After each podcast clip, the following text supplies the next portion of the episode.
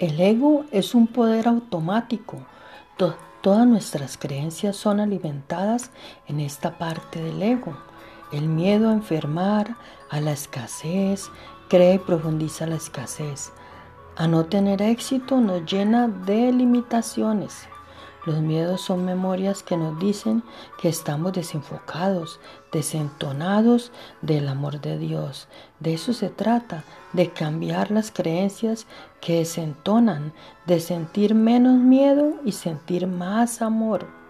Pongamos todo nuestro empeño a conectar con Dios, con nuestro amado Dios, que está dentro de nosotros Dios mío, amado Padre, divinidad, te entrego todos mis miedos para que por favor me ayudes a aceptarlos y a soltarlos. Yo suelto y confío. Dios suplirá todas mis necesidades. Me reconozco como tu hijo y te amo, amado Padre. Gracias, gracias, gracias.